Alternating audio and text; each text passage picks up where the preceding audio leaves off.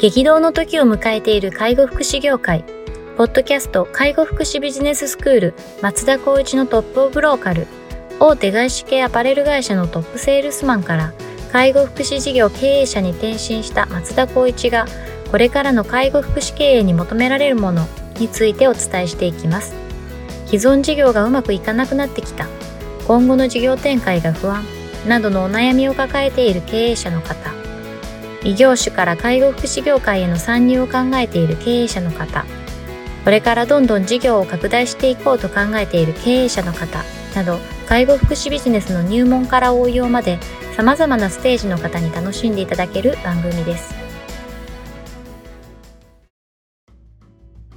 こんにちは。ナビゲーターの松本慎二です。ポッドキャスト介護福祉ビジネススクール松田光一のトップオブローカル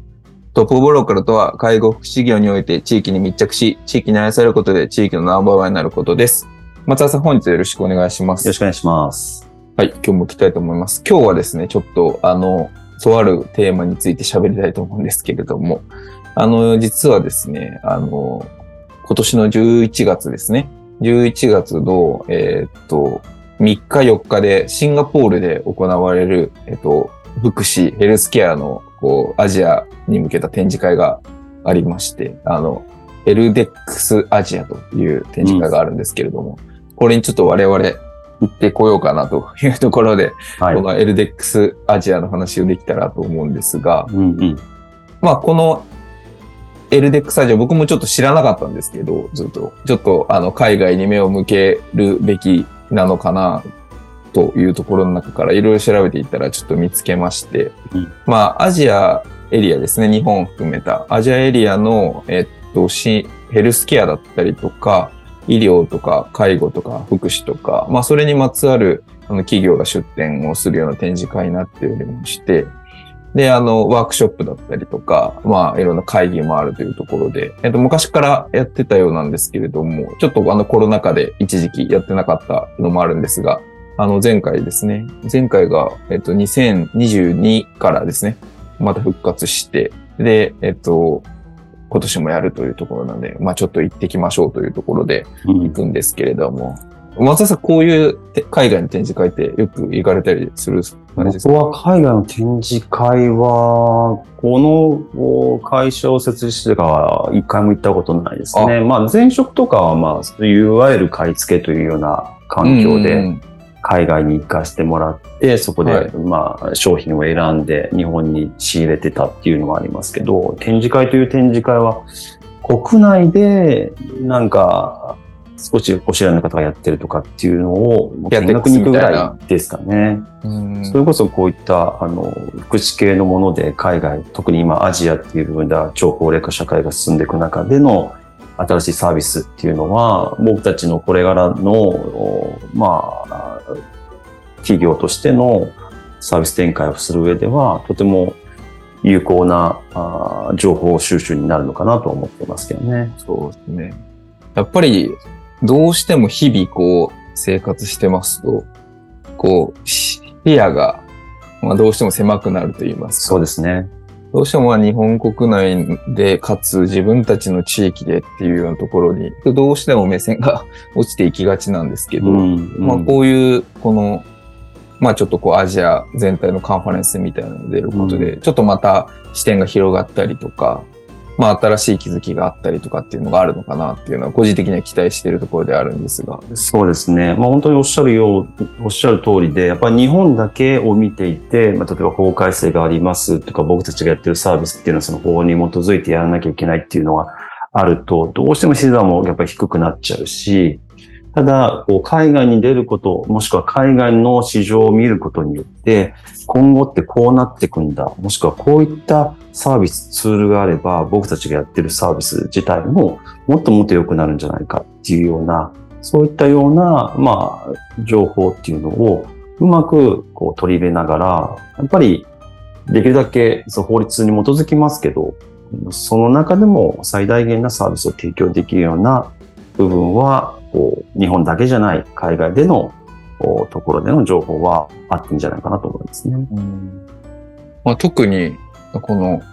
ヘルスケアとか、まあ、高齢っていう意味でいくと、やっぱ日本がある種、世界最先端を行っているっていう部分もあると思うんですけど、まあでも、その海外がどういうそのアプローチをしているのかみたいな非常に気になるところですよね、これは。そうですね。まあ皆さんちょっと最近の記憶で思い返してもらえると、例えば台湾とかコロナの感染の部分でのどういうような形で、え管理するかみたいなところも一目散にやっぱりこうデジタルツールを作ってそこで情報管理していくっていうのもあったと思うんですけど、うん、ああいったところでもヘルスケア事業でしてば、これからどうなっていくかパンデミックが起きるかもしれないし、それこそ高齢化社会になった時に、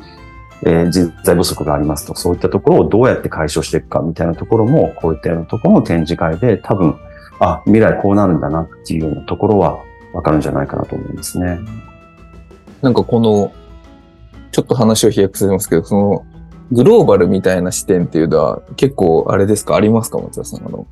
ビジネス。僕はやっぱりどうなんですかね。もともとでも外資もともとやっぱり海外を、にちょっと関わった仕事をしているので、日本っていうようなくくりよりは、なんかこう、世界ってどうなってるんだろうなは、まあ割と、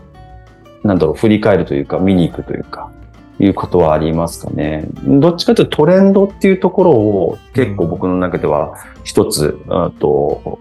考え方として入ってるので、このヘルスケアの中でのトレンドだったりとか、これからの国内での、まあ、いわゆる福祉サービスでのトレンドとかっていうのは、やっぱり絶対にこう調べに行ったりとか、気になって確認したりとかっていうことはありますかね。なんかそれこそ、あの、中国も、あの、高齢化どんどん進んでるっていうじゃないですか、一、人っ子政策の影響とかもあって。だからそうすると、こう、日本の介護サービスを中国に輸入するみたいな動きって一時期あったと思うんですけど、なんかそういう、その、まあ、この、日本で培ったものをグローバルに展開していくみたいな、その辺の感度ってどうですか？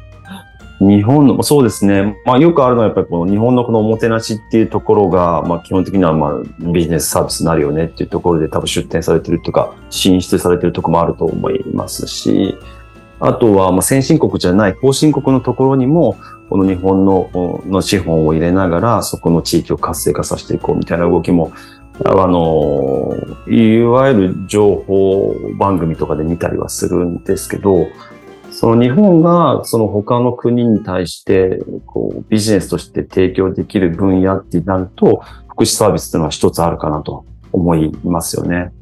ただ、そのやっぱり今は逆に言うと海外の方々を日本人材不足だから、いわゆるこう雇用っていう部分がかなり加速されてるとは思うんですけど、サービスにおいては日本からこちら側から、日本から出してあげることによってその国をやっぱり豊かにするってことは基本的にはあっていいんじゃないかなと思うと、その部分は僕は賛成かなと思いますよね。うん、いや、ちょっと我々も初の海外視察といいますか、うん、海外というところでちょっと楽しみな感じがすごくあるんですけれども。そうですね。この、はい。うん、エルデックスアジアの行ったレポートみたいなのをまたちょっとお届けできればなというふうに考えておりますね。はい。はい。ぜひ、あの、ちょっと11月過ぎになると思いますが、あの、今度は行ってどうだったかっていうアジアの全体の動向みたいなのをまた皆さんにお伝えできればと思います。ね、皆さんにお伝えしたいと思います。はい。またちょっと楽しみにしていただければと思います。はい。はい。では、本日は以上とさせていただきます。ありがとうございました。ありがとうございました。ポッドキャスト介護福祉ビジネススクール松田光一のトップオブローカル。番組では介護福祉サービスに関するご質問を当番組の専用ウェブサイトより募集しております。番組 URL よりサイトへアクセスし、質問のバナーから所定のフォームへ入力の上送信をお願いします。URL は http コロンスラッシュスラッシュ tol.sense カッコセンスハイフン world カッコワールド .com カッココムになります。皆様のご質問をお待ちしております。